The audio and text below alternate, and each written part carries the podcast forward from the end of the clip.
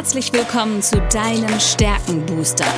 Der Podcast, der dir zeigt, was dich wirklich einzigartig macht. Worin bist du gut? Was sind deine Stärken? Anja Wiebe erklärt dir, wie du auf Basis deiner Stärken ab sofort jede Herausforderung spielend meisterst. Bist du deutlich stärker, wird alles einfach einfacher. Lass dich von Anja inspirieren. Und jetzt viel Spaß beim Zuhören.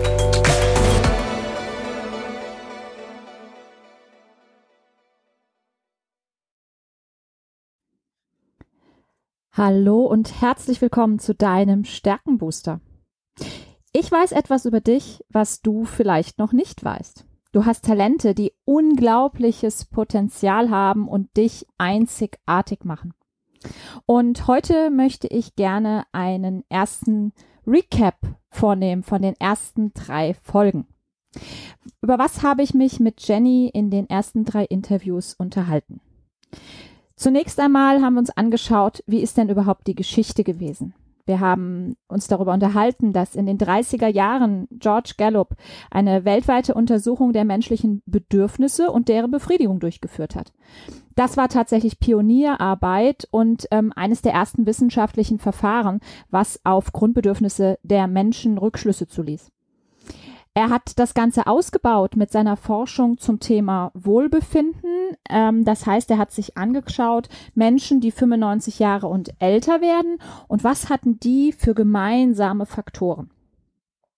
Dann sind wir ein bisschen weiter fortgeschritten. In den 70er Jahren gab es dann Studien, aus denen herauskam, dass mehr als 50 Prozent der nordamerikanischen Arbeitnehmer eine große Unzufriedenheit verspüren, also ihre Bedürfnisse nicht befriedigt werden. Und genau darum ging es dann auch, als Don Clifton ähm, ja fast zeitgleich in den 40er, 50er Jahren begonnen hat zu forschen. Ähm, Don Clifton als Psychologe hat sich angeschaut, was sind denn Faktoren des Erfolgs? Und er hat dies getan in den Bereichen Bildung und Wirtschaft. Während andere Psychologen immer wieder untersucht haben, was sind die Störungen, äh, was funktioniert nicht, warum entstehen auch Krankheiten, vor allen Dingen psychische Krankheiten, hat er sich der stärkenbasierten Psychologie entwickelt und die Wissenschaft ähm, letztendlich, die den Menschen aufblühen lässt in seinem vollen Potenzial. Ja, ihr hört schon, die Geschichte der Clifton Strengths ist super, super spannend, aber sie ist für die heutige Zeit wichtiger denn je, so zumindestens mein Eindruck. Denn Don Clifton hat sich damals gefragt, was würde wohl passieren, wenn wir untersuchten, was mit dem Menschen stimmt? Und ist das nicht eine wirklich schöne Frage, die wir auch auf uns mal wirken lassen dürfen? Was stimmt denn mit uns? Was macht das mit deinem Kopf, wenn du darüber nachdenkst, was stimmt mit mir? Sind wir nicht in den letzten Jahren immer wieder geprägt worden, darüber nachzudenken, was stimmt alles nicht? Wo sind meine Fehler? Wo sind meine Schwächen? Ähm, ja, was ist nicht in Ordnung mit mir? Ich kann euch sagen, dieser Ansatz beruhigt ungemein und wir können uns dann natürlich anschauen, ähm, was liegt denn schon in mir, was habe ich an Talenten mitgegeben bekommen und das ist einzigartig. Die Chance, dass du auf jemanden triffst, der die gleichen Ergebnisse bei seinem Gallup Assessment, also bei dem Test, über den wir gesprochen haben, bekommt, äh, die ist 1 zu 33 Millionen. Das heißt, du bist in deiner individuellen Kombination deiner Talente einzigartig und mit dir stimmt so wahnsinnig viel. Übrigens, für Menschen, die ihre Talente kennen und die Möglichkeit haben, diese auch bei der Arbeit einzusetzen, besteht eine sechsmal so hohe Wahrscheinlichkeit, dass sie emotional hoch auch an ihre Arbeit gebunden sind, an ihre Arbeit und auch an ihren Arbeitgeber. Und für Menschen, die ihre Talente kennen und die Möglichkeit haben, diese dann einzusetzen, besteht eine dreimal so hohe Wahrscheinlichkeit, dass sie über eine hervorragende Lebensqualität verfügen. Das heißt, wenn ich in meinem Beruf meine Berufung leben darf, erfüllt bin, wenn ich in meinem Tun einen Sinn sehe und dort meine Talente einsetzen kann, also in so einen Flow-Zustand gerate und es mir leicht fällt, ja, dann hat das eine, einen maßgeblichen Einfluss auf die Lebensqualität. Und äh, sogar wenn wir weiterdenken, auch auf die Produktivität. Denn Menschen, die ihre Stärken jeden Tag nutzen, haben eine um 7,8 Prozent höhere Produktivität. Das war es aber genug mit Zahlen. Ähm, ich würde gerne jetzt noch mal drauf schauen, wie läuft äh, dieser stärkenorientierte Ansatz. Ihr, ich glaube, ihr habt jetzt alle ein Verständnis dafür bekommen, äh, worum, worum sich die Grundidee dreht. Und diese Grundidee wirklich, was stimmt mit mir? Und ich würde mich freuen, wenn du dich im Nachgang zu dieser Folge auch wirklich mal hinsetzt und dir überlegst, was stimmt denn mit mir? Was mache ich so richtig gerne? Was kann ich so richtig gut? Was fällt mir leicht? Oder weshalb rufen mich denn Freunde, Bekannte oder auch Familienmitglieder an? Ähm, weshalb spricht man mit mir? Weshalb werde ich um Rat gefragt? Was sind Themen, die mir immer wieder begegnen? Schöne Themen, mit denen ich mich gerne beschäftige. Und das ist ein Ansatz, ähm, da brauchst du noch gar keinen Test zu machen. Den kannst du ganz alleine für dich ähm, zu Hause dir überlegen und vor allen Dingen dir überlegen, wie rufen denn Menschen auch das Beste in mir hervor? Ähm, wie gebe ich jeden Tag mein Bestes oder wann gebe ich jeden Tag mein Bestes, ist vielleicht die passendere Frage. Ja, der stärkenorientierte Ansatz ist wirklich eine Konzentration auf deine Stärken und letztendlich auch einen Umgang mit seinen vermeintlichen Schwächen oder wir sagen lieber nicht vorhandenen Talenten zu finden. Das heißt, ähm, nur einige wenige Verhaltensweisen sind ja erlernbar. Das sind Fertigkeiten, das sind Wissen, die wir uns draufpacken können im Laufe des, der Zeit. Aber die Besten in ihrer Funktion ähm, erbringen die dieselben Ergebnisse, aber mit einer ganz unterschiedlichen Verhaltensweise, wenn sie in ihren Stärken sind. Und ja, Schwächen zu besiegen oder nicht vorhandene Talente zu kompensieren, das ist für mich der schönere Ausdruck, hilft ungemein zum Erfolg.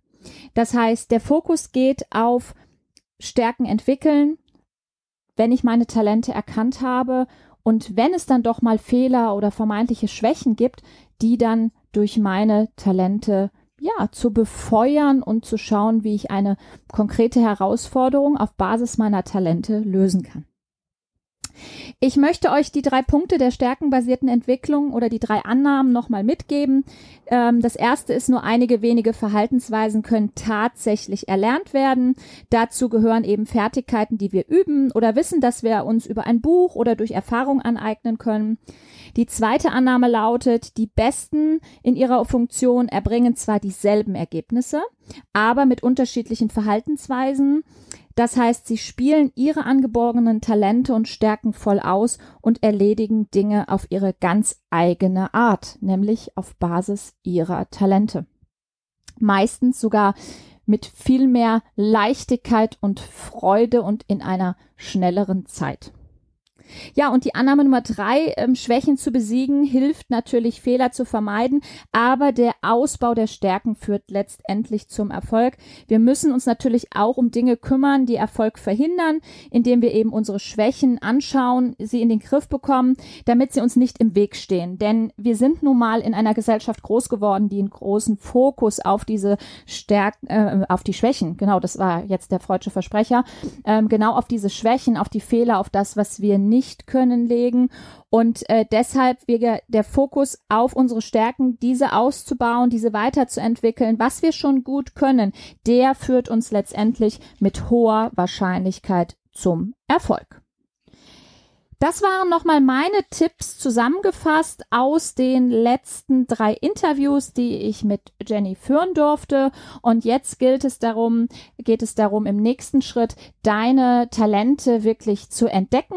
Das Ganze mit einem wissenschaftlichen System. Für mich die Abkürzung, damit ich eben nicht lange suchen muss. Und deine kleine Hausaufgabe ist nun mal zu überlegen, naja, was kann ich denn so richtig, richtig gut? Was fällt mir leicht? Und wo haben andere mir vielleicht auch schon gesagt, dass ich ein Talent, eine Stärke habe und ich habe aber einfach abgewunken und gemeint, nee, das ist doch völlig normal.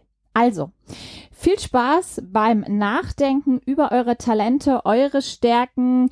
Fokus weg von den Schwächen, den Fehlern hin zu den Stärken. Viel Freude, viel Spaß und viel Leichtigkeit damit. Und ich freue mich jetzt auf die Folgenummer Fünf sind wir schon mit der lieben Jenny, wo wir uns im nächsten Schritt natürlich genauer anschauen wollen, was gibt es für Talentbereiche, was gibt es für unterschiedliche Stärken, die wir auch unterschiedlich nutzen können in unterschiedlichen Funktionen und wie kann man denn auch mit nicht vorhandenen Talenten umgehen? Auch da schauen wir in den nächsten Folgen drauf.